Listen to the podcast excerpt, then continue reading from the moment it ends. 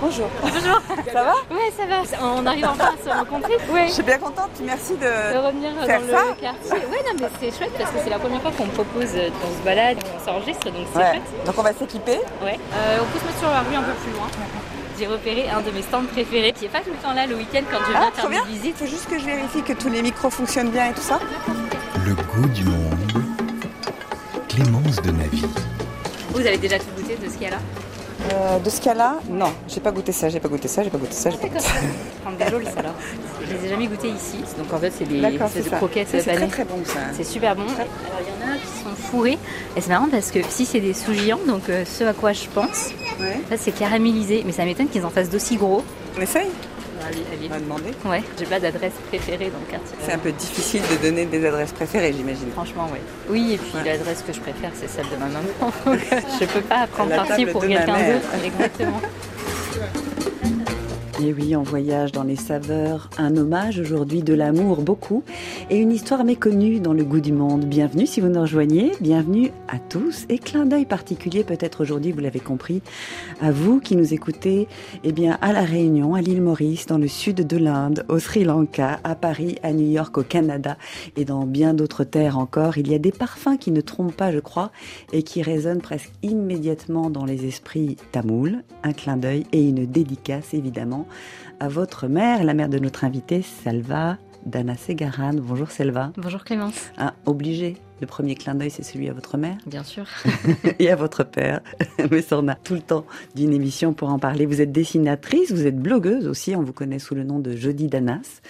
Donc tiré maintenant, on l'a compris, euh, Dana Segaran. Dana, c'est votre nom de famille en raccourci. Le jeudi, Ouais. en revanche, je ne sais pas pourquoi jeudi. En fait, c'est la deuxième partie de mon prénom. J'ai un prénom qui est assez long et c'est Salva Jody. Et en fait, Jody, c'est comme ça que mon papa m'appelait. Et euh, voilà, ça sonnait américain, donc euh, je me suis dit pourquoi pas le prendre en pseudo. Donc vous êtes blogueuse. Votre blog, c'est Jeudi Danas. Dessinatrice aussi, parce que sur votre blog, vous avez voyagé et on découvre vos dessins et on découvre les saveurs que vous dessinez. Et vous êtes l'auteur d'un livre que personnellement j'adore. Il y en a beaucoup, mais celui-ci est très beau. Il est très gai, très riche, très joyeux. Il s'appelle euh, À la table d'une famille tamoule. Il est publié par euh, les éditions alternatives. Donc rebonjour en réalité. Si vous nous rejoignez, vous aurez peut-être compris qu'on s'était déjà rencontrés. C'était euh, l'été dernier dans les rues de Paris. Mais évidemment, il y avait beaucoup de monde dehors. Il faisait bon, il faisait chaud. Et donc, il y avait beaucoup de bruit. Donc, on s'est dit, voilà, prendre le temps de bien écouter pour parler de cette histoire particulière. Et donc, ce serait une émission en, en plusieurs lieux et en plusieurs mouvements. D'ailleurs, on va partir tout de suite avec votre complicité Mhm. entre ici et Pondichéry. Il y a vos parents, l'histoire de vos parents. Et j'aimerais que vous nous emmeniez bien là-bas, en Inde. Oui. Où sommes-nous? Quelle heure est-il? Quelle température fait-il Et qu'est-ce qu'on mange? Alors, on est un peu au sud de Pondichéry, euh, sur la plage de Carical, qui est un autre ancien comptoir français. Il est 16h, 17h, il fait chaud, il fait humide, euh, on est au mois d'août. On est sur la plage, il y a beaucoup de vagues, il y a un peu de vent. On est en famille, euh, il y a mes cousines qui sont euh, en tunique et qui se baignent les, pieds dans l'eau. Au loin, on entend un peu des musiques, des enfants qui crient, et il y a des vendeurs ambulants qui passent, qui vendent des glaces à la rose qui vendent des sundal. Donc en fait, c'est des pois chiches revenus dans des graines de moutarde et des feuilles de curry, de carreau pilé. Et ils vendent ça dans des cornets de papier journal. Voilà, ça c'est un souvenir euh, que j'ai euh, de mon dernier séjour en Inde qui est en 2015. Il y avait ma grand-mère, il y avait euh, mes tantes, mes cousines, il y avait beaucoup de femmes. C'est euh, aussi bah, une, une photo qui est dans le livre d'ailleurs. Et on voit ma sœur qui prend la photo. Et ouais, c'est un beau moment parce que c'est un moment en famille. Et puis il y avait euh, les odeurs qui se mélangeaient au bruit, au bruit des vagues. Et c'était euh, très convivial comme moment. Une très grande famille. Votre mère est originaire d'ailleurs de d'à côté Oui, de la, Exactement, d'un village à côté de Carical. Ouais, exactement. Donc elle était d'un village et votre père Pontichéry. Oui, lui, il était, il a grandi à Pondichéry. Et en fait, mes parents étaient de la même famille, de la même communauté. Ils étaient prédestinés euh, à se marier. Et donc voilà, mon père et ma mère ont grandi en Inde. Et mon père, lui, était arrivé en France en 79. Donc il a fait son service militaire en France et ensuite, euh, bon, il a entretenu une relation épistolaire avec ma mère. Ils se sont mariés et ensuite ma mère l'a rejoint en 86. Et voilà, donc ça fait plus de 40 ans en fait que ma mère est, euh, est en France. Mon père nous a quittés lui en 2015. Donc voilà, c'est, je pense, une partie de leur vie en Inde. Et en fait, le livre à propos de ça aussi, c'est beaucoup de souvenirs que eux avaient qui nous ont aussi transmis, qui nous ont beaucoup raconté. Et c'est un peu aussi la, vision que j'ai de l'Inde à travers eux en fait hmm. et à travers aussi leurs souvenirs gustatifs. Une vision qui peut être un peu fantasmée alors du coup, et j'imagine à l'image de, de plein de jeunes tamouls, puisque vous êtes tamoul indienne, euh, de votre génération, comment justement on se réapproprie cette histoire-là? C'était une façon de, et de leur rendre hommage et de vous approprier cette histoire? Bien sûr, et en fait, moi les, les voyages euh, en Inde, c'était des voyages vraiment familiaux, c'est-à-dire que j'y retourne pas si souvent que ça. Je précise pour la grande famille, parce qu'elle est vraiment grande. Elle est très grande. On n'est pas dans un... quatre frères et sœurs, euh, mais si, mais pour chaque parent, on est huit ou dix, oui. c'est une très grande famille compte les cousins de mes parents, donc euh, on peut faire des cousinades à 200, 300 personnes, donc c'est vraiment une grande famille. Euh, non, en fait, les voyages en Inde, nous, c'était des voyages chers, donc on n'y allait pas souvent. Donc là, mon dernier voyage date de 2015, et on y allait tous les 7, 8 ans. Et en fait, à chaque fois qu'on y allait, c'était des voyages vraiment familiaux. On restait dans notre village et c'était deux mois qu'on passait pendant les vacances d'été à voir notre famille vraiment. Donc euh, les souvenirs qu'on en a et en tout cas que moi j'ai, c'est pas forcément des souvenirs euh, qui me donnent envie de retourner euh, en Inde plus que ça, mais c'est des souvenirs qui sont très liés à la cuisine. Et en fait, le livre pour moi, c'était une manière de me réconcilier un peu avec l'héritage de mes parents, mon héritage, et aussi une manière de de mieux comprendre en fait mon identité et c'est vrai que c'est pas évident quand on y retourne tous les sept ans. Moi, je me définis pas comme indienne à 100% et euh, comme française à 100%. Je suis vraiment euh, moitié-moitié. Et oui, c'était vraiment l'objectif du livre de se dire c'est pas un livre de cuisine tamoul comme on cuisine en Inde, mais en fait c'est un livre de cuisine tamoul de la diaspora française en fait. Et mhm. c'est vraiment comme ça que j'ai réussi à me définir, donc euh, française issue de culture tamoule. Et en fait, il y a des recettes qu'on trouve dans le livre qu'on cuisine pas du tout en Inde en fait, qui n'existent pas ailleurs, qui n'existent pas ailleurs et qui sont vraiment que dans la famille d'Anna Segaran. Exactement, et dans la communauté tamoule française. Donc euh, voilà, c'est un peu un livre qui fait euh, le pont en fait entre ma vie d'ici et les étés qu'on passe en Inde. Et, voilà, ça fait ce pont-là. Totalement empreinte de cette histoire. Et une autre histoire qui vous tenait à cœur de raconter, je reviens à votre père, donc arrivé en France euh, à la fin des années 70. Il était rapatrié. Mm. Alors, est-ce que vous pourriez nous raconter le rapatriement mm. d'un Indien de Pondichéry en France? Oui, alors ce qu'il faut savoir, c'est que donc Pondichéry était un ancien comptoir français. Donc euh, l'Inde est devenue indépendante en 47 et je crois qu'en 62, en tout cas dans les années 60, l'État de Pondichéry a encore un statut assez particulier. Et dans les années 60, les Indiens qui étaient nés dans le territoire de Pondichéry avaient le choix de devenir français ou non. Donc aujourd'hui encore, on ne peut pas avoir de double nationalité. On est soit euh, indien, soit on ne l'est pas. Et euh, bah, mon père a fait euh, la demande d'être français. Donc c'est en étant français, parce que mon grand-père était français aussi, qu'il a pu se faire rapatrier, donc en tant que français, sur le territoire euh, français, donc en métropole. Il est arrivé avec d'autres euh, pondichériens, mais aussi d'autres euh, Vietnamiens qui étaient dans le même cas. Donc ça fait partie de cette vague d'immigration après les, différentes vagues d'indépendance des pays en Asie du Sud-Est. Ben voilà, ils sont tous arrivés à la fin des années 70 et 80. Et c'est dire comme ça que mon père s'est lié d'amitié avec la communauté tamoule catholique de Pondichéry. Et c'est une communauté dans laquelle j'ai grandi. Et c'est une histoire qu'on connaît peu en réalité. C'est une découverte pour la plupart des gens qui lisent votre livre aussi. Ils y trouvent euh, des ancrages. Bien sûr. Enfin, en tout cas, moi j'ai eu des, très bons retours aussi de, personnes qui n'étaient pas indiennes, mais qui étaient euh, vietnamiennes aussi, et de d'autres pays d'Asie du Sud-Est. Donc effectivement, c'est euh, une histoire dont on parle peu. Et il y a une vraie différence aussi entre l'histoire post-coloniale des anciens territoires français et des anciens territoires anglais. Il n'y a pas eu vraiment, c'était pas dans un contexte de violence que ça s'est fait. C'est ça, enfin l'indépendance. De tension, d'indépendance, de, de, guerre d'indépendance. C'est-à-dire que les euh, Tamouls qui viennent de Pondichéry généralement étaient fiers de devenir français. Ce qui n'était pas forcément le cas des Indiens qui étaient euh, ailleurs sur le territoire indien et qui ont un peu euh, eu cette aversion envers les Britanniques et parfois qui sont venus pour des raisons économiques évidemment en Angleterre, mais pour les Pondichéryens, moi j'en connais beaucoup qui sont très fiers d'être français et qui ont vraiment choisi de s'intégrer. Et c'est aussi pour ça qu'on parle peu en fait du territoire de Pondichéry. Il y a des essais sur le sujet euh, qui parlent en fait de cet oubli euh, ou de ce trou de mémoire autour de, euh, du, Pondichéry post-colonial. Et en fait, oui, on, oublie que cette période a existé et ça a été quelque chose d'assez pacifique il y a très peu de ressentiment de la communauté tamoule pondichérienne envers les Français, parce qu'ils ont tous choisi de devenir français. Et donc oui, on en parle finalement peu. Peu documenté, du coup c'est une frustration aussi.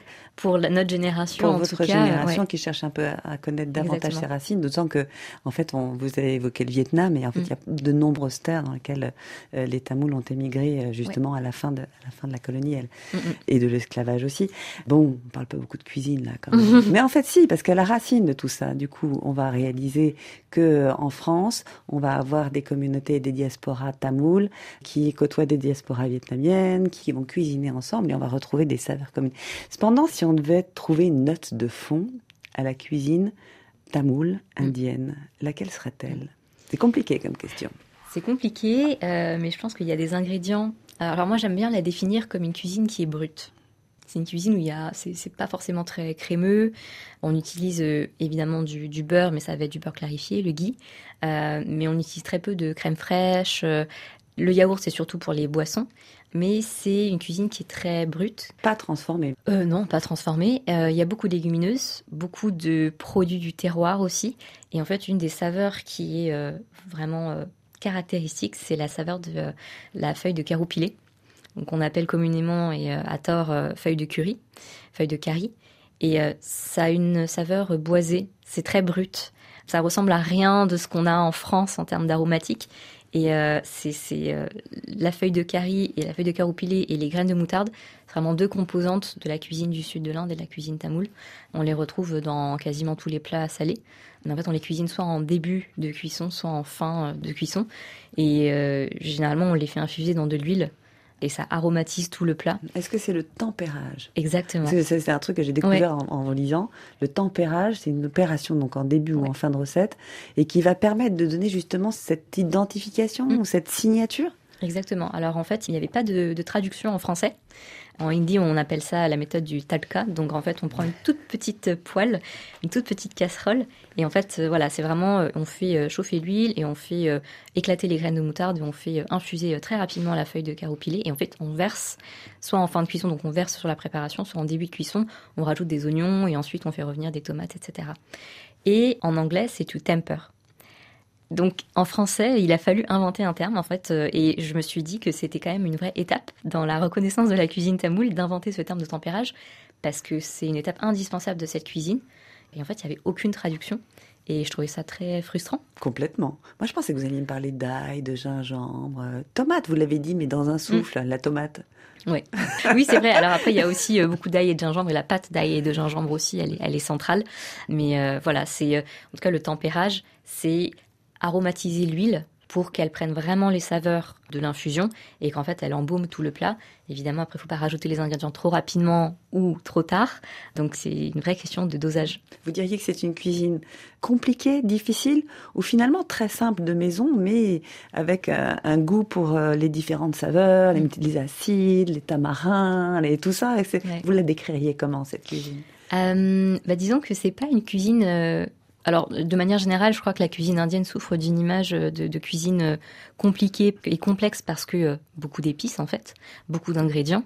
Et c'est vrai que il y a beaucoup d'épices. Et pour se constituer une épicerie à la maison, il faut avoir de la place, il faut avoir beaucoup de bocaux, et il faut les épices en graines, euh, moulues, il faut plein de lentilles différentes. Donc, c'est peut-être juste aller chercher les ingrédients, qui peut être compliqué. Aujourd'hui, il y a plein de solutions, on peut acheter en ligne, et puis il y a les épiceries asiatiques, et même dans les magasins bio, où on peut trouver de plus en plus d'ingrédients.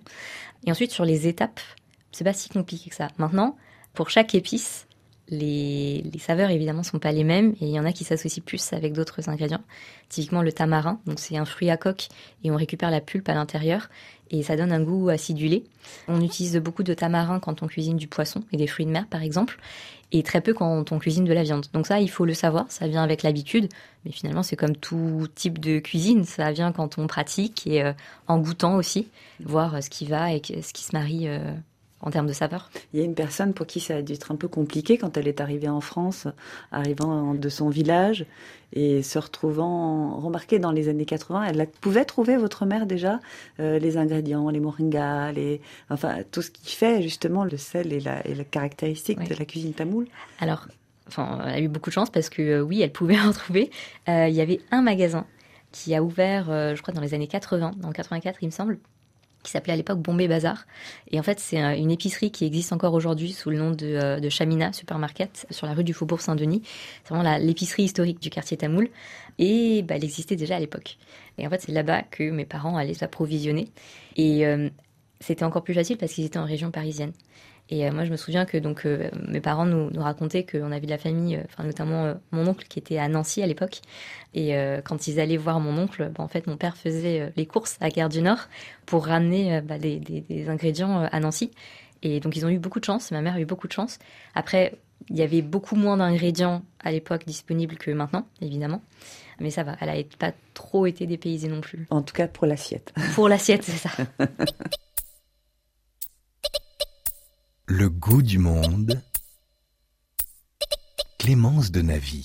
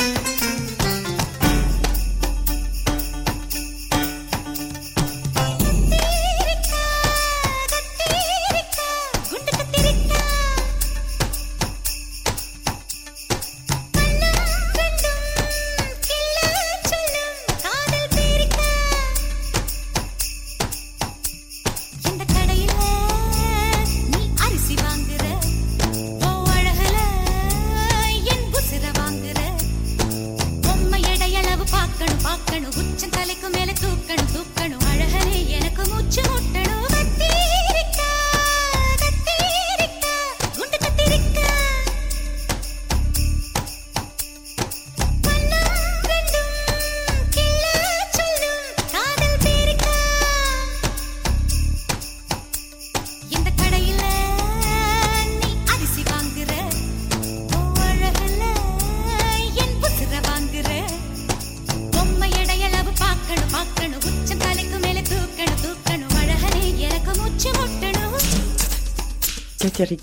Oui, c'est ça. d'accord.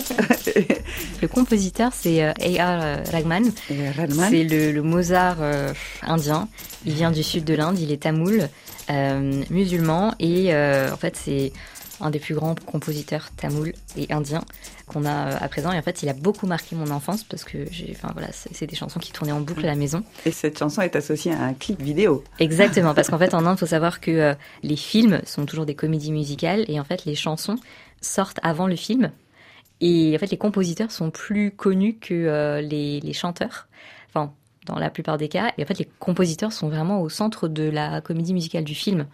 Donc, euh, plus le film est reconnu, plus il y a un compositeur euh, qui émérite. Et Ragman, c'est.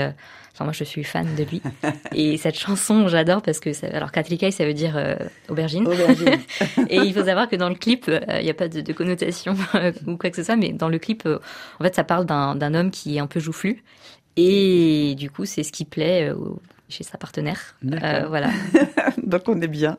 Vous nous rejoignez avec une histoire de d'aubergine. Vous écoutez Le Goût du Monde. Nous sommes avec euh, Selva Danasegaran, auteur d'un livre qui s'appelle La table d'une famille tamoule. Je pense qu'on a un masque à la thé dans la main et pour l'accompagner des rolls. Si on allait goûter quelques rolls d'ailleurs, mhm. hein, on est allé savourer. Donc on peut prendre peut-être deux rolls et un sous Parce qu'ici, c'est cuisine tamoule mais tamoul sri lankaise. Tamoul sri vous, vous êtes tamoul indienne. Exact. Et euh, justement, c'est un peu ce que j'essaye de donner comme info dans mes food tours. Euh, c'est comment est-ce que dans le quartier, on peut réussir à faire la différence entre ce qui est plutôt tamoul sri lankais et tamoul indien.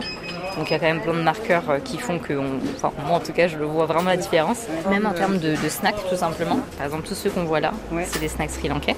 D'accord. Et euh, ça, c'est des même les vadais. En fait, les vadais, c'est tamoul, mais aussi bien en Inde qu'au Sri Lanka. Et ça, pour le coup, les deux communautés l'ont. Et après, il y en a dans les snacks là qu'on voit, qui sont plutôt côté sri lankais. et après d'autres qui sont plutôt côté indien. Mais en fait, quand on a une carte de resto Mm. avec des plats. On voit moins la différence que quand c'est les snacks. Donc là, par exemple, tout ce qui est à base de pâtes comme ça, de galettes, ça c'est plutôt sri lankais. Bonjour. Bonjour, euh, reine de palti s'il vous plaît. Palti, masala tea. Euh, Inge. Ok, d'accord. Après moi, aurait rendu rolls à la viande, ça vous va? Moi, tout me va. Ok, et ben bah, rendu euh, atu curry rolls, ça va. Oui. Okay ಅಪ್ಪ ಹಂಗೆ ಇರ್ಕರ್ದು ಸುರಿ ಅದಾನ ಆಮಾಂ on est s'il vous plaît. Oui. Merci. Voilà une belle commande de rolls. Est-ce que vous diriez que les rolls, les snacks comme ça, c'est une bonne introduction à la cuisine d'un pays et peut-être même encore à la culture euh, culinaire tamoule. Hum. En fait, c'est surtout dans le, dans le quartier.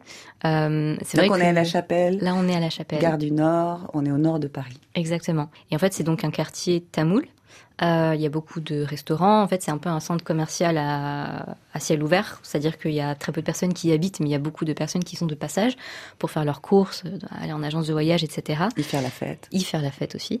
Et en fait, c'est vrai que c'est un quartier où les restaurants, enfin moi j'y vais très peu parce que ma mère cuisine très bien, mais en fait la communauté euh, indienne et tamoul en particulier, il va quand même très peu au quotidien. Et c'est une communauté qui y va pour faire ses courses et qui mange un peu sur le pouce. Après, ça arrive que quand on vient de très loin, on passe toute la journée et on, on a euh, des plats euh, et on y mange le midi. Donc les biryani. Exactement, des dosa, des enfin, Et euh, mais moi, c'est un peu ce que j'essaie de dire dans mes food tours, c'est que euh, les snacks finalement, c'est ce qui permet le mieux d'appréhender le quartier parce que c'est l'offre la plus authentique. Comme les Tamouls, ils sont vraiment de passage. L'offre des snacks, bon, euh, c'est des snacks qui sont pas très chers, c'est parce que les restaurateurs poussent et mettent en avant parce que c'est pas très rentable. Pour autant, c'est ce qui reste le plus authentique parce qu'ils savent que les Tamouls vont prendre un thé et un valet, un thé et un rolls parce qu'ils sont là pour faire les courses le samedi.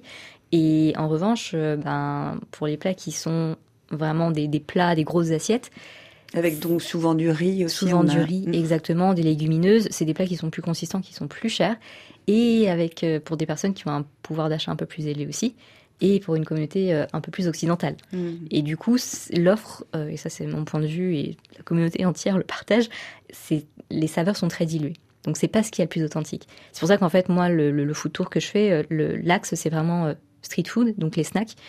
Parce qu'à travers les snacks, on comprend ce qui est authentique et on comprend ce qui fait la spécificité du quartier. Et on a eu beaucoup de chance parce qu'ensemble, on avait justement en street food, donc dans la rue, Ouais. un vendeur de panipuri. Oui. Et le panipuri en soi, c'est une expérience. Le panipuri, c'est donc un, un petit beignet qu'on craque, ça croque, c'est acide, c'est euh, et ça se mange comme ça en deux minutes. On a tous les goûts, on a c'est une Mm. bonne une bonne bouchée introductrice. Exactement. Et en fait, le panipuri, c'est euh, ça fait partie de la catégorie de ce qu'on appelle le chat. En Inde, c'est euh, les, les snacks et c'est un peu l'apéro. Et en fait, il y a plein de versions différentes. Donc, euh, on peut mettre un peu ce qu'on veut. Et l'objectif, c'est qu'il y ait toutes les, les saveurs et euh, toutes les textures en bouche, mais en une bouchée. Le panipuri, c'est le classique de la street food. Et pour le coup, ça, on en trouve vraiment partout euh, en Inde. Et donc, à Gare du Nord, dans les rues de la Chapelle, il y a des vendeurs ambulants qui sont parfois là, parfois pas là. Donc ce jour-là, on a eu de la chance. Et voilà, je commence à les connaître, ces messieurs, parce que je m'y arrête souvent. Et c'est très bon, c'est une assiette qui coûte pas très cher. Et on arrose en fait les petites galettes de jus de tamarin. C'est des billes en fait. C'est Si des on devait billes. les décrire, c'est des billes de pommes Oui. de terre soufflées, c'est ça, et puis Alors- garnies ou Alors c'est des billes de, euh, alors qui sont faites à base de farine de blé et en fait qui sont très croquantes. Donc on va les, ça, ça ressemble un peu à une coque et en fait on les perce et dedans on les remplit de pommes de terre, euh, d'oignons, de coriandre, de pois chiches. Et ensuite, on verse le jus de tamarin dessus. Donc, c'est très frais, c'est très goûtu, c'est acide, ça peut être amer. Exactement. Donc, c'est une explosion en bouche. Et ça explose vraiment parce que ça craque euh, sous la dent. Et la tradition veut qu'on prenne ça en une bouchée. Et ça, on l'entend que ça craque sous la dent. C'est ça qui est bien. on a fait une distinction claire entre cuisine tamoule indienne et cuisine tamoule sri-lankaise en Mm. choisissant les rolls. Mm. C'est important de d'être euh, justement attentif à distinguer. Ça raconte pas la même histoire? Non, ça raconte pas la même histoire. Et, euh, et en fait, euh, évidemment, euh, ce qui relie euh, ces deux communautés, c'est la langue, c'est le tamoul. Mais les histoires sont pas du tout pareilles. Donc, euh, les tamouls français ont une histoire qui est, j'ai pas envie de dire plus heureuse, mais objectivement aussi. Les tamouls sri-lankais, c'est quand même des réfugiés. Ils se sont réfugiés en Europe, au Canada, aux États-Unis. Donc, l'envie de reconstruire leur histoire euh, et de, vraiment euh, conserver leur héritage et leur tradition, elle est beaucoup plus forte que chez les Tamouls français qui ont choisi d'être français et, euh, aussi de s'intégrer dans le pays d'accueil. Les logiques sont différentes. Et puis les histoires aussi derrière sont différentes. Le Sri Lanka a été une colonie britannique, elle a été une colonie néerlandaise aussi.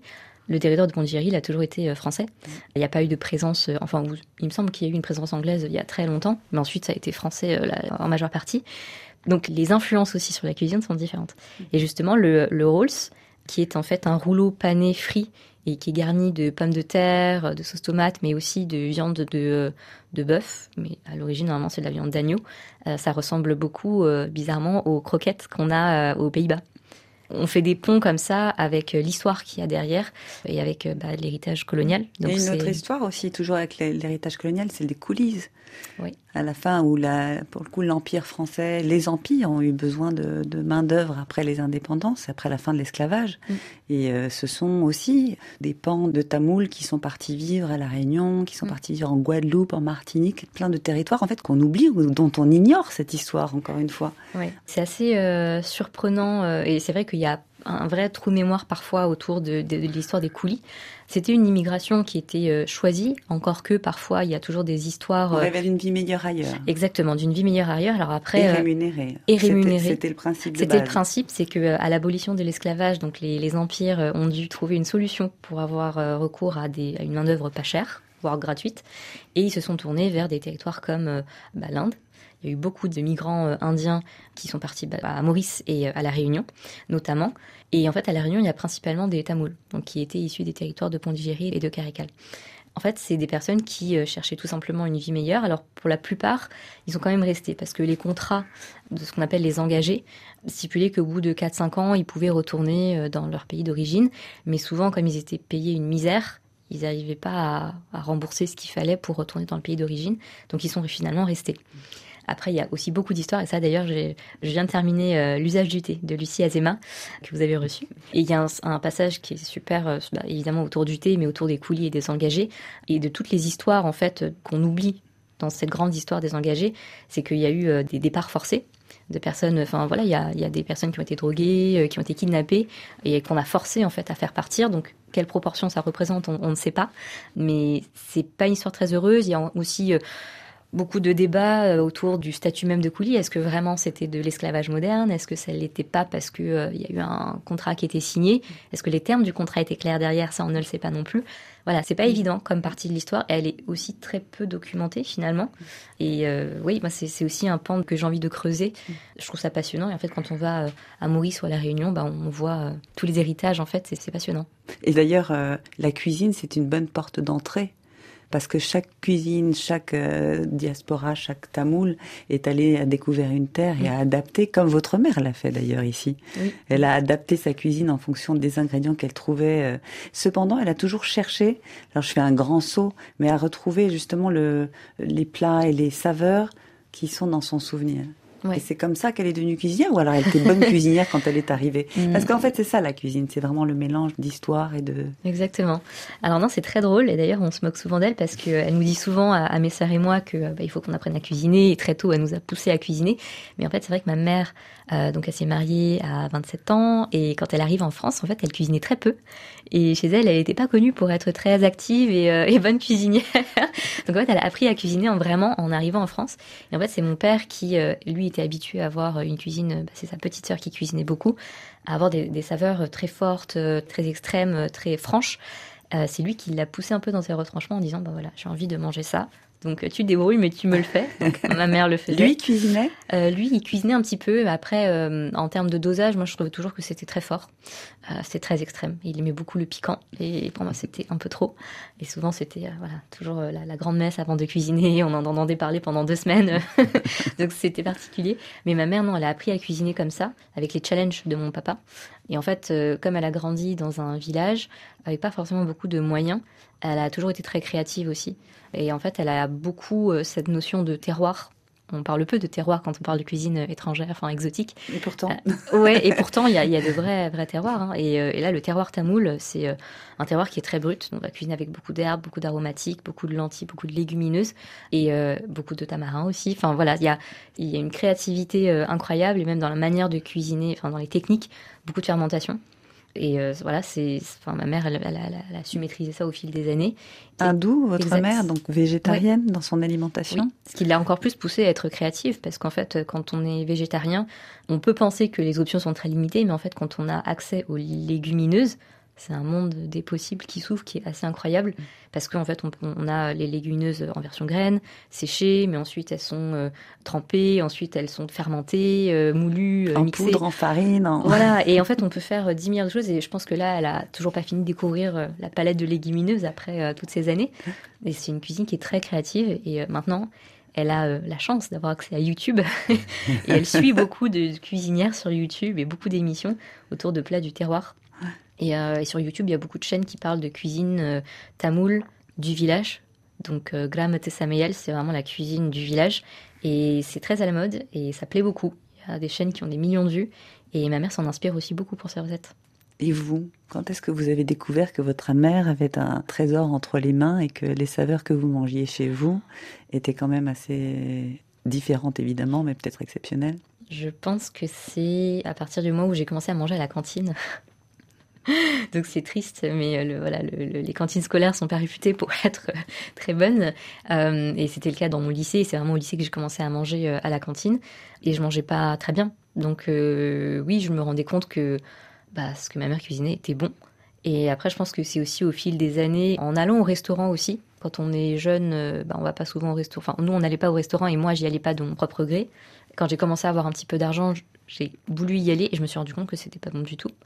Et en fait, c'était presque frustrant de me dire que bah au restaurant, c'était pas bon. C'était moins bon que chez vous. oui, c'était moins bon que chez moi, et surtout que c'était pas du tout la cuisine de ma maman, et qu'en en fait, il y avait rien de ce que ma mère faisait à manger sur les cartes des restaurants. Et euh, c'est pour ça qu'après, j'ai pas voulu continuer à aller au restaurant. Oui, c'était des petites frustrations comme ça. Et voilà, quand on commence à avoir des sous et à vouloir manger dehors, et quand nos amis nous disent ah, bah, on va manger indien, moi, c'était mon un veto total et euh, je leur disais toujours bah non parce qu'en fait c'est pas bon objectivement et j'essayais hein, quand même de comprendre ce que les gens trouvaient à cette cuisine et en fait euh, j'ai jamais réussi et je me référais toujours à, la cuisine de ma maman. Et votre mère, elle est toujours euh, très intéressée par la cuisine, vous l'avez dit. Comment s'est mêlée justement votre relation avec votre mère, avec votre père? La cuisine, elle a joué une place centrale ou c'était juste parce euh... qu'elle était là ou c'était vraiment un vecteur de transmission et de communication entre vous? Ben, Moi, à titre personnel, j'ai toujours été intéressée par la, la, cuisine. Vous étiez gourmande, je crois. Très gourmande, très gourmande. dire quand j'étais petite, voilà, je, on aurait pu dire que j'étais une petite aubergine joufflue, euh, j'étais bien, bien dodue. Euh, non, je me rappelle que j'avais une fascination pour les recettes françaises parce qu'on n'en cuisinait pas beaucoup à la maison. Mon père un peu plus, mais il y a des, recettes phares, le hachis parmentier, le gratin dauphinois. Enfin, je voulais manger ça et je savais pas comment faire. J'avais pas les ingrédients. Ma mère maîtrisait pas cette cuisine et c'était toujours une frustration. Donc c'est moi qui allais cuisiner et puis, enfin, j'essayais vraiment de m'y mettre. Bah du coup, euh, oui, c'est un peu ce qui nous reliait mon père et moi sur la cuisine française. Et avec ma mère, bah, en fait, c'est venu vraiment après. Il y a eu de la contrainte aussi de sa part parce que bon, on est, on est des filles. moi, j'ai deux sœurs et en fait, il fallait absolument qu'on apprenne à cuisiner parce que sinon c'était bah, on était des femmes et euh, une sorte de base sociale base sociale parce que euh, une femme doit être euh, de fait une bonne femme au foyer qui doit savoir cuisiner faire le ménage etc et elle nous a poussé très tôt à savoir cuisiner à maîtriser quelques recettes évidemment bah on a été un peu rebelle et on a dit non et finalement bah, mes parents ont commencé à partir en Inde sans nous les étés pour leurs projets personnels ce qui nous a forcé mes sœurs et moi à bah, à nous y mettre et du coup, c'est comme ça que ça a vraiment commencé. Euh, on cuisinait un peu à tour de rôle et voilà. Et ensuite, on s'est rendu compte qu'en fait, on pouvait le faire. Et en fait, c'est aussi à ce moment-là qu'on s'est rendu compte que bah, les recettes de notre mère, bah, elles étaient très bien et qu'on avait envie de les maîtriser comme elle. Et elles étaient écrites, ces recettes? Pas du tout. Et c'est ma grande sœur qui a commencé à les répertorier sur un carnet. Alors vraiment, euh, dans les grandes lignes, les proportions n'étaient pas du tout claires, euh, c'était vraiment euh, flou, mais on les suivait quand même. On a chacune avec mes sœurs tenu nos propres carnets de recettes et on n'avait pas toutes les mêmes recettes. Après, ma mère nous disait toujours qu'il fallait regarder plus que prendre des notes. On regarde les quantités, on regarde le dosage. C'est à la main et pas du tout euh, en suivant une recette à la lettre. Donc ça a été compliqué quand j'ai dû euh, faire ce livre de recettes avec elle, d'avoir les quantités exactes, parce que c'est pas comme ça qu'elle fonctionne. Alors c'est quand même très fidèle hein, aux recettes de ma maman, mais c'est vrai que ça a été compliqué de lui faire comprendre la logique et l'intérêt. Et l'intérêt aussi, euh, pas pour les générations qui suivent, c'est pas toujours au feeling. Et, euh, ouais, c'est même fondamental. Oui, c'est ça.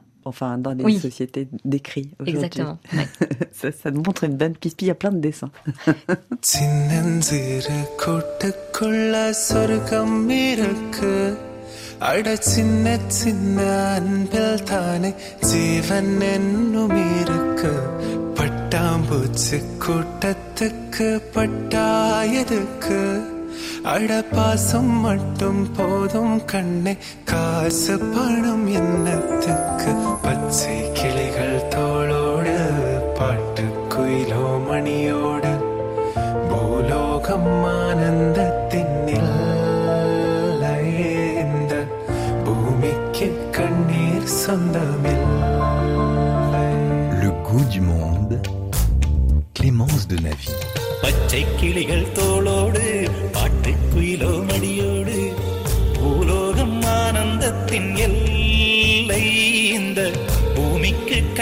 சொந்தம் இல்லை. பச்சை கிளிகள் தோளோடு பாட்டுக்குயிலோ மடியோடு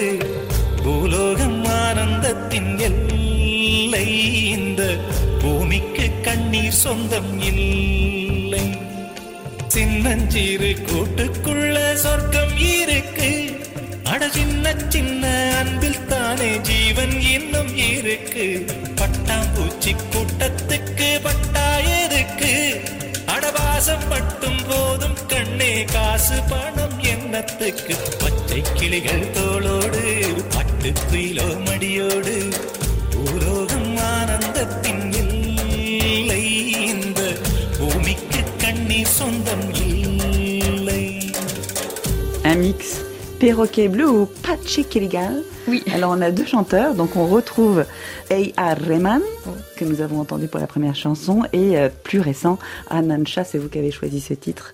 Exactement. Selva, merci beaucoup pour la découverte. Merci à vous. Perroquet bleu.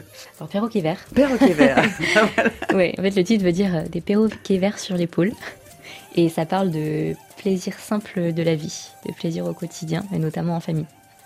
On est bien. Juste un mot, on revient sur votre, la rédaction et, les dessins de votre livre et tout ça. C'est fait dans quelle ambiance tout ça? Alors, euh, j'ai fait quasiment tous les dessins chez ma maman, sur la table basse. et euh, souvent le soir, après mon, mon boulot, j'allais chez ma mère et en fait, euh, je, dessinais euh, chez ma maman.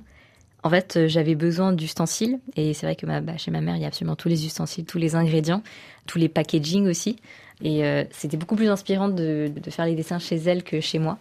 Et, euh, Et elle était loin toujours à côté. En train de Souvent. cuisiner peut-être en train de cuisiner ou alors en train de regarder euh, soit une série. Sinon, j'ai aussi beaucoup dessiné en mettant euh, des vidéos de cuisine sur YouTube. On les regardait ensemble et je dessinais. Et parfois, ça tournait en boucle. Il y avait des émissions de cuisine euh, tamoul sur YouTube. Et on, on- je dessinais et elle, elle regardait. On commentait ensemble. Donc c'était marrant comme, euh, comme Une moment. bulle un peu privilégiée aussi, du coup, d'avoir euh, eu le temps, de, de prendre le temps, justement. Ouais, c'était très inspirant. En tout cas, ça m'a beaucoup aidé dans la réalisation des dessins. C'est pas évident de savoir euh, dessiner une sauce qui, en fait, peut ressembler à absolument rien. La sauce tomate, notamment. Exactement, la sauce tomate, des colombos. Enfin, c'est très difficile de scénariser en fait les, les, les plats. Et en fait, de voir euh, bah, à l'écran euh, un peu en boucle des recettes, euh, des vidéos à propos de nourriture, et aussi d'avoir tous les ustensiles à portée de main, ça, ça m'a beaucoup aidé. Alors, on a de la chance parce que vous donnez la liste d'une petite épicerie. Mm. Donc, on peut commencer déjà avec la base de la base qui comporte un certain Oui. nombre de d'ingrédients C'est déjà. une bonne base, ouais. Et aussi des ustensiles, on a des pressure cookers, donc des Mm, mm. pour le riz, enfin tout plein d'ustensiles. Vous avez six assiettes aussi, je le précise. Il y a six assiettes présentées avec des petites douceurs. Si je devais comme ça euh, préparer un repas tamoul Mhm. indien, il y a des incontournables. Ouais. Alors déjà, le- l'incontournable, c'est le riz blanc. Bon, ça, c'est vraiment la base, c'est très facile, c'est du riz blanc. De préférence, pas forcément cuit au rice cooker, mais euh, cuit à la casserole ou à la marmite, pour pas qu'il y ait l'amidon qui reste. Ensuite, je pense on peut partir sur du rassin. Donc le rassin, c'est un bouillon, un bouillon clair qui est fait à base de pulpe de tamarin, de jus de tamarin, et Il y a plein de versions différentes. Il y a des versions euh, au citron, au tamarin, aux petits oignons, à la tomate, à l'ail. À l'île Maurice, il y a aussi du rassan au poulet. Voilà, ça existe aussi, et des rassans au crabe. Donc, euh, mais, en tout cas, le, le rassan, et c'est vraiment la, la base, c'est le, le jus de tamarin. Qui Et ça, tous les jours, on va en manger, on va Oui, en ça- boire plutôt. Ouais, ouais, ouais. Et en fait, euh, comment est-ce qu'on le, on le consomme, le rassan C'est souvent en fin de repas. Alors, il y a aussi euh, plusieurs écoles. Il y en a qui boivent un verre en fin de repas parce que ça aide à la digestion. Mais souvent, on le prend, en fait, le, riz blanc, il- donc il constitue l'assiette, et on le mange en deux parties. Il y a une sauce principale, qui est généralement pas le rassan, donc ça va être une sauce euh, aux lentilles, le sambar par exemple, ou sinon ça va être un colombo. Donc on mange ce, ce riz-là, ce premier riz, et ensuite le deuxième riz, on le termine forcément avec un rassan parce que ça aide à la digestion. Et en fait, il faut qu'il soit bien mélangé au, au bouillon, il faut que ce soit comme une espèce de bouillie. Et on finit toujours par le laçon. Alors après, il y en a qui boivent le laçon euh, euh, dans la paume de leur main, euh, il y en a qui le prennent la louche dans un verre. Ça arrive. Et on termine très généralement les repas comme ça. Donc c'est acide, Idéal acidulé. pour quand on n'est euh, pas super bien, quand on est un peu malade, non C'est pas une. Oui, c'est un plat très réconfortant. C'est vraiment un plat de comfort food. C'est très facile à faire. Et surtout, euh, c'est euh, vraiment le plat, euh, moi, qui me rappelle les moments où j'étais malade. Et ma mère en faisait, c'était une espèce de bouillie. et, et on mangeait ça à la cuillère. Et elle nous disait souvent que l'acidité faisait du bien quand on était malade. D'accord. Urukai. C'est comme ça qu'on prononce Urkai, oui. Urukai. Alors ça, c'est un, un indispensable aussi, je crois. Ouais. Hein Et il y en a plusieurs. Et il y en a plusieurs. Au moins deux. Au moins deux. Alors qu'est-ce que euh, c'est Alors le urkai en fait c'est un, un pickle, donc euh, c'est un légume. Alors c'est pas vinaigré, c'est des légumes généralement qui sont euh, un peu acides ou sinon amers, et souvent c'est des, des légumes ou des fruits qui sont euh, pas encore mûrs, qui sont très jeunes, bien croquants, et en fait on va les faire euh, revenir dans de l'huile qui est épicée et souvent euh, piquante, aromatisée avec des graines de moutarde, et ça ressemble vraiment à un pickle. Et euh, on va les conserver évidemment dans des bocaux. Et ça, c'est vraiment la touche d'acidité qui accompagne tous les plats tamouls et les plats de riz notamment. Parce qu'en fait, le plat de riz, on va forcément avoir des accompagnements avec. Donc évidemment, il y a les sauces qu'on arrose, enfin en tout cas le riz est arrosé de sauce. Et il y a des accompagnements. On peut en faire deux, on peut en faire un, mais on peut aussi en faire euh, dix si on veut et si on a le temps. Ça peut être des légumes, ça peut être de la viande, ça peut être aussi des vattels. Alors euh, ça, j'en parle pas dans le livre, mais en fait, c'est des, des espèces de galettes croustillantes de blé euh, et ou de riz séché, euh, au soleil. En fait, on va les faire frire et ça devient très croquant, très craquant. Comme ça, ça rajoute de la texture en bouche. Donc en fait, en bouche, il faut qu'on ait et des textures et des saveurs différentes, de l'acide, de la mer, du sucré, du salé, mais aussi derrière euh, du croquant, du mou, euh, du coulant. Donc euh, on va essayer d'avoir tout ça dans la bouche. Donc c'est toute une aventure. Il y a des chutneys évidemment qui doivent être dans la même Oui. catégorie que les urkai. Quel est votre plat préféré? Quand vous allez chez votre maman euh, Quel est Euh. celui qu'elle prépare pour vous, dont elle sait que Ouais. vous serez chez Euh, elle? Alors, celui qu'elle prépare quand je vais chez elle, c'est... euh, Alors, il n'est pas dans le livre celui-là, mais c'est un, un varouvel de crevettes. Donc en fait, c'est un, c'est des crevettes qui sont revenues dans du jus de tamarin justement. C'est entre la sauce et euh, l'accompagnement, et en fait, ça crée une espèce de pâte parce qu'on fait cuire euh, très longtemps. Il y a de la tomate, il y a de l'ail. En fait, on, on mélange juste la espèce de pâte que ça crée à la cuisson avec le riz. Et moi, j'adore ça. Et en fait, elle sait très bien que j'adore ça. Donc, euh, souvent, quand je viens, euh, elle sait qu'elle peut m'en préparer. Et, euh, et voilà. Vous admirez votre la cuisine de votre mère? Oui. Ah oui, oui. Moi, mon, mon rêve, c'est de, de pouvoir cuisiner comme elle. Vraiment, c'est un objectif de vie. Il faut faire un stage intensif alors. Ouais, ouais, ouais. Et euh, ben voilà, maintenant chaque fois que je vais la voir, euh, je lui pose des questions sur euh, sa cuisine, on cuisine ensemble, je lui demande des conseils. Et surtout, elle goûte mes plats et elle me dit ce qu'il faut que j'améliore. Donc, euh, j'ai pris l'habitude de lui faire goûter ce que je cuisine. Mais c'est vrai que pour mes sœurs et moi, c'est un objectif de vie de, de cuisiner comme elle, en fait, et d'atteindre son niveau. Quel est le plat que vous faites maintenant à vos amis et qui vous est réclamé tout le temps? Je pense que j'en ai pas forcément. En fait, mes amis n'ont pas encore euh, découvert euh, l'entièreté de la cuisine tamoule. Et c'est vrai qu'à chaque fois qu'ils viennent, Tant je leur cuisine. Ouais, ouais, tant mieux. Et chaque fois qu'ils viennent, je leur cuisine quelque chose de différent. Mais j'ai eu de très bons retours sur euh, le, le riz au beurre, le riz pulao. Donc en fait, c'est un riz qui est cuit dans du beurre, mais il y a aussi de la cardamome, des clous de girofle, des feuilles de laurier, beaucoup de coriandre aussi, des noix de cajou. C'est un riz qui est très parfumé.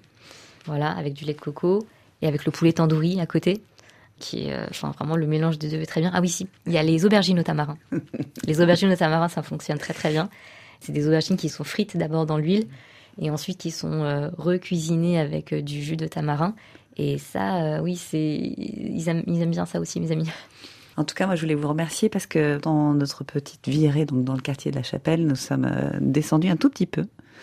On a quitté la gare du Nord, on est allé plus près de la gare de l'Est pour un souvenir d'enfance avec votre papa. Oui, exactement.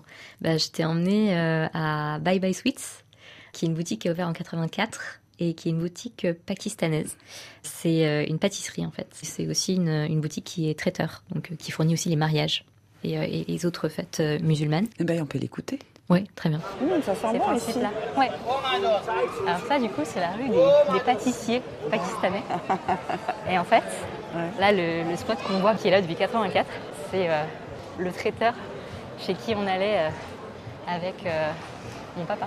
Et en fait, c'est drôle parce que donc euh, avant, il n'y avait pas de RER E Oui. jusqu'à Gare du Nord. Il fallait descendre à Gare de l'Est avec le train. Donc on faisait ce chemin pour passer par la rue des deux gares. On passait à côté euh, dans le supermarché, on se prenait, je prenais un paquet de chips. Et ensuite, on s'arrêtait ici et on prenait des rasmalais. C'est un dessert avec du lait. C'est assez compact en fait. Et il y a des copeaux de pistaches et d'amandes. Et en fait, c'est arrosé de lait. C'est super bon et ça, pour le coup, c'est vraiment un souvenir d'enfance que j'ai. Et mon père en ramenait après euh, ses passages à, à Gare du Nord. C'est euh, la référence dans le domaine depuis quasiment 30 ans et un beau souvenir aussi euh, de mon Trop papa bien. et moi. Donc on goûte? On On goûte peut pas? goûter, ouais. On peut goûter et après je vais filer. oui. Oui, 6. Ouais, merci beaucoup. Merci. Je coupe Oui, ou pas? oui, euh, non, non, allez-y. Ce sera mieux parce que sinon je vais un peu, ça va être un peu délicat. Voilà. C'est gourmand. Mm. Et en fait, je pense que le, le rasmalé, il est fait à base de, de fromage frais, enfin d'un lait un Comme peu. la euh, cré- Ouais, exactement. Sauf que un truc un peu compact. C'est ça. Et c'est vraiment le- la composante en fait de cette pâtisserie-là. Ouais, C'est ultra onctueux et le lait, il est au centre. d'accord. Mais c'est. J'aime pas forcément les desserts. Mais celui-là, non, non, c'est vraiment des souvenirs d'enfance. Et merci encore parce que c'était très très bon. C'est mon souvenir de ma balade avec vous ce jour-là. Peut-être un mot de Pongal, puisque c'est ce week-end, Exactement. Bah, en avec fait- un plat en plus, avec un dessert. Exactement. Bah, Pongal, en fait, c'est la fête des moissons, qui est célébrée surtout dans le sud de l'Inde et euh, donc euh, dans la communauté euh, hindoue. Et en fait, c'est une célébration qui dure plusieurs jours. Donc, euh, il y a le Pongal euh, où on cuisine vraiment végétarien et ensuite on célèbre les vaches qui sont au centre aussi des moissons. Alors, Pongal, ça veut dire euh, bouilli.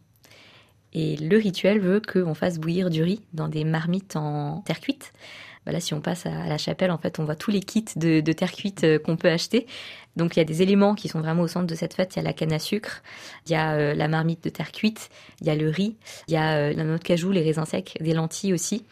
Et euh, on va crier pongalo pongal, donc ça veut dire euh, c'est en train de bouillir, c'est en train de bouillir. Et euh, il faut le crier plusieurs fois. Et en fait, on célèbre bah, l'abondance et, les moissons et aussi la terre et tout ce qu'elle peut nous offrir. Donc c'est une, une grande célébration et généralement on mange très bien. Et donc dans le livre il y a la recette du sakara pongal qui est la recette du riz bouilli au sucre de canne. Et qu'on trouvera également sur la page internet de l'émission.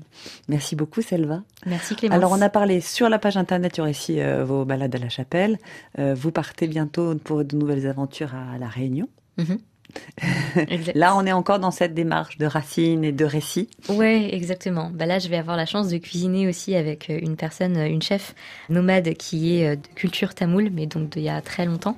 Et, euh, et en fait, on va cuisiner ensemble euh, au bord de la plage. Ça va être euh, magique. J'ai très hâte. Et oui, l'idée, c'est c'est aussi d'aller à la rencontre de cette cuisine réunionnaise qui est une cuisine très métissée et d'essayer de comprendre aussi comment la cuisine tamoule a évolué sur l'île Avec son terroir. avec son terroir. Merci beaucoup, Selva. À la table d'une famille tamoule, recette de mes parents, publiée par euh, les éditions alternatives. Il est beau, il est gai, il est riche, enfin, il est tout ça.